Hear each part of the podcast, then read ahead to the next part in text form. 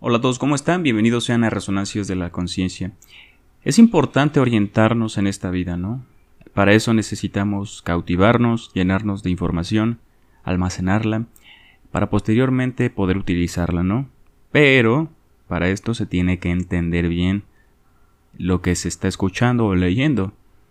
Entonces, todo libro deja en nosotros algo bastante interesante. ¿Por qué? Porque son ideas es muy importante acercarnos a grandes ideas, ¿no?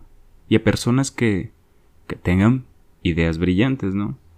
Los libros siempre han sido mis mejores amigos. Los libros me apapachan, me consuelan.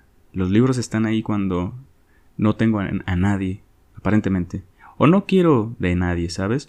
Hay veces que quieres estar solo y... Y bueno, los libros son un consuelo, ¿sabes?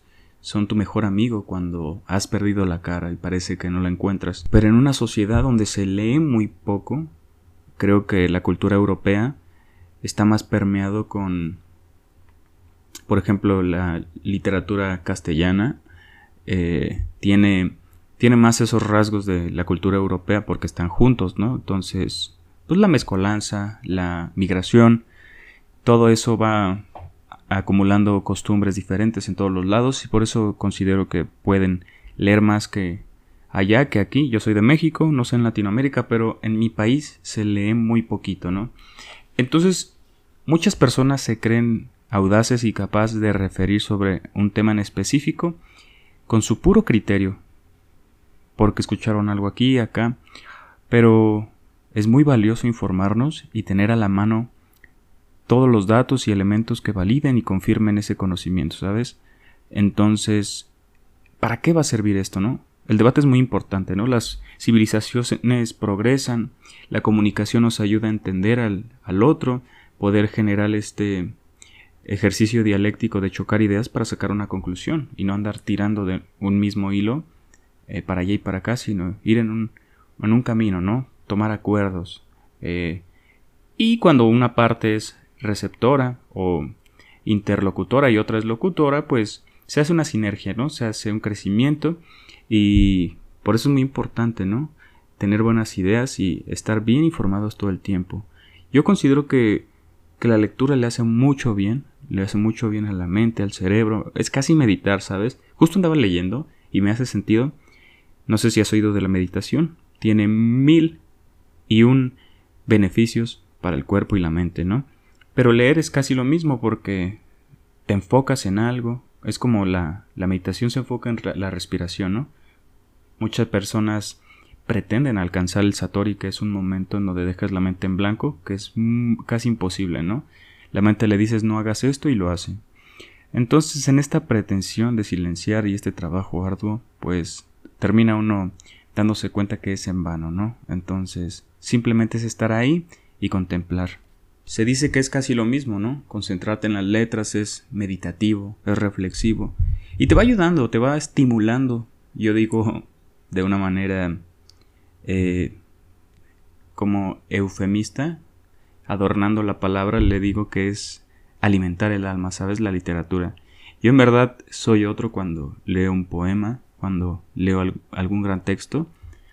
Si bien cuando uno está triste busca ese consuelo, ¿sabes? En algunos lugares. El arte yo considero que es algo bastante bueno, que te hace evolucionar, te hace crecer y bueno, en este mundo que está lleno de locura y caos cada vez más. ¿Te imaginas? Justo hace poco me puse a pensar, a ver, qué difícil sería la vida de antes, sin internet, sin carros, sin tantas medicinas, porque antes, pues hasta de una gripa te morías porque no había muchos medicamentos, ¿no? Entonces me puse a reflexionar, ¿antes vivían mejor que ahora o nosotros vivimos mejor que ahora? Que antes, perdón. Entonces, pues me pongo a pensar y, y veo que en verdad cada vez este, hay más personas atentando contra su vida, hay más personas enfermas, vulneradas, y me pongo muy triste porque, bueno, se supone que era para mejor toda esta evolución, este cambio, el progreso, y la historia nos ha dejado grandes avances, pero cada vez tenemos muchas guerras, depresión, personas muy tristes, angustiadas. El cuerpo lo resiente, ¿sabes? Y también Una forma de demostrarlo es... Yo andaba investigando y me encontré que, que el sistema digestivo o el estómago es el basurero de las emociones, ¿no? Y el cuerpo lo resiente, ¿eh? Una persona que es muy angustiosa, eh, por ejemplo, se tiende a extriñir, ¿no? Como te digo, se va todas las emociones al estómago. O también tiene migraña. O también le sale urticaria, ¿no? Ronchitas, comezón de la nada, ¿no? Al parecer parece una alergia, pero pues también son síntomas de, de ansiedad o de, de depresión o de angustia o qué sé yo, ¿no? Pero es muy importante cuidar estos aspectos de la vida. Yo sí me preocupo, sí tengo miedo, pero trato de trabajar. Creo que el día a día es lo más importante, ¿no? El día a día es lo que tenemos y es el presente y es en donde se desempeña la mente, el ser y el cuerpo, el alma, en el aquí y en el ahora, ¿no? Y quién sabe, echándole ganas y trabajando en el hoy, tal vez el mañana sea más próspero y más venidero. Gracias por tu apoyo, te mando un gran abrazo y espero que tomes lo más necesario, pertinente o oportuno que nos estamos viendo en un próximo episodio. No olvides darte la vuelta por aquí porque cada semana subo contenido. Chao. Como siempre quiero hacerte la atenta invitación a que dudes de todo lo que escuches aquí o allá afuera. Recuerda tomar lo más necesario, pertinente u oportuno que a ti convenga. No olvides que estamos aquí todas las semanas con un episodio nuevo de historia, filosofía y psicología.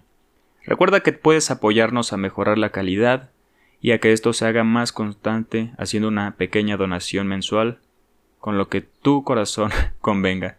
Te mando un gran abrazo y que estés de lo mejor.